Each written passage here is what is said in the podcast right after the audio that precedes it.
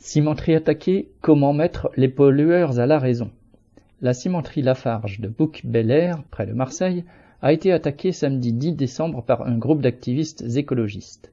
Ils y ont endommagé l'incinérateur, dégradé des véhicules et éventré des sacs de ciment.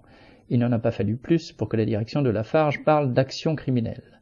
À Bouc-Bel-Air, les fours de la cimenterie ont été longtemps alimentés par des pneus et des déchets industriels polluant l'atmosphère. L'action qui les a visés n'est que la dernière d'une longue liste car, ces dernières années, les installations des cimentiers, principaux pollueurs du pays, ont été la cible de groupes comme Extinction Rébellion.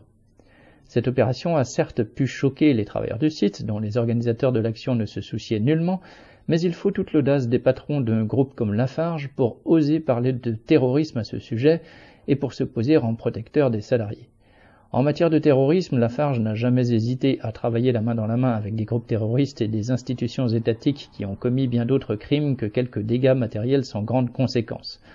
Entre 2013 et 2014, le groupe a financé l'organisation État islamique en Syrie pour pouvoir continuer à y exploiter son usine. L'ayant reconnu devant la justice américaine, Lafarge s'en est tiré avec une amende de 778 millions de dollars. En France, il est actuellement mis en examen pour complicité de crimes contre l'humanité pour cette même affaire. C'est ce genre de fait bien réel que les dirigeants de Lafarge voudraient faire oublier en criminalisant l'action du 10 décembre. De leur côté, les militants qui ont revendiqué cette action affirment sur les réseaux sociaux, Détruire les infrastructures qui rendent possible la pollution est la seule option pour rendre le monde à nouveau désirable.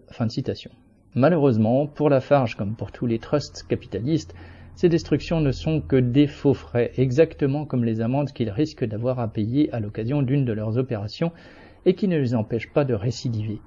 Les calculs de leurs dirigeants n'obéissent qu'à la loi du profit. Les pétroliers polluent les océans et les deltas des grands fleuves africains. Les fabricants d'ordinateurs utilisent des minerais extraits par des enfants gardés par des voyous armés dans les mines du Congo. Les banques honorables ayant pignon sur rue à Paris, Londres ou Francfort financent leurs activités et dans une économie dont tous les pans sont inexorablement imbriqués, tous les trusts de la planète en profitent. Alors on peut comprendre les militants qui veulent, citation, détruire les infrastructures qui rendent possible la pollution, fin de citation. Mais à part la publicité ainsi faite à leur action, celle-ci ne mène nulle part. Ce ne sont pas ces infrastructures qu'il faut détruire, mais cette forme d'organisation de l'économie dans laquelle n'importe quel possesseur de capitaux peut s'arroger le droit de détruire une partie de la planète pour en faire son profit.